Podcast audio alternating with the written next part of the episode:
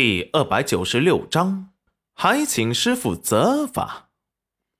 你这丫头，离家出走也不说一声，害得为师好找啊！可不是嘛？那天他一起床都没有发现戚云染，以为他下山去了。可是过了一个月都没有回来，他这才觉得不对劲。推算出他来到了这里，立即心头狂跳的回来找他了。还好赶上了。裴元君不敢置信的问道：“娘子，你不认识我？”戚云染头疼的皱眉：“你在叫我娘子？”裴元君被打击的后退了一步。心里不断庆幸，安抚着自己，只要娘子能醒来就好，别的不要强求，不然他感觉他整个人要疯掉。方神医见裴元君神色不对，立即说道：“可能夫人刚醒，有些头晕，呃，还没有反应过来，间歇性失忆。公子。”不如我们先出去，等夫人睡一觉就好了。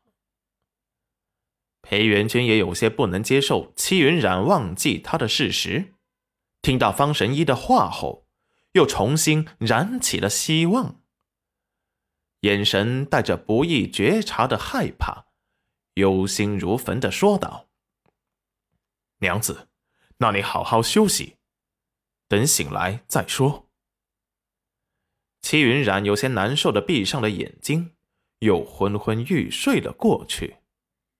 裴元君抿唇没有说话，神色极冷的看向了青衣老头：“你对他做了什么？你说什么？我做了什么？”齐彦周有些恼怒的看着裴元君，他还没怪他一个大男人。连个老婆都顾护不住呢。不是你娘子，她怎么会不记得我？呵呵呵呵呵。齐彦州突然冷笑一声：“想从我这里知道云染丫头的情况？哼，我偏不告诉你。”裴元君突然拔剑，剑指着齐彦州。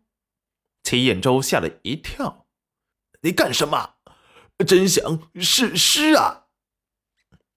裴元君突然把剑递给了戚彦周，然后跪在了他的面前。戚彦周眉心一跳：“你这是做什么？”元君刚才冒犯师傅，还请师傅责罚，只求师傅告诉我娘子的情况。别乱叫！呃，谁是你的师傅？本来对他拔刀相向的人，突然在他面前跪下，还是很让人大吃一惊的。不过，还是立即闪开了。他这一跪，他可受不起呀！以后他恢复了，他怕是要倒大霉了。为了那丫头，他也算是。有心了。既然你是娘子的师傅，那就是元君的师傅。你不怕我骗了你？娘子相信的人，元君也愿意相信。娘子说你是他的师傅，那就肯定是。齐彦周想再挖苦他两句，可是。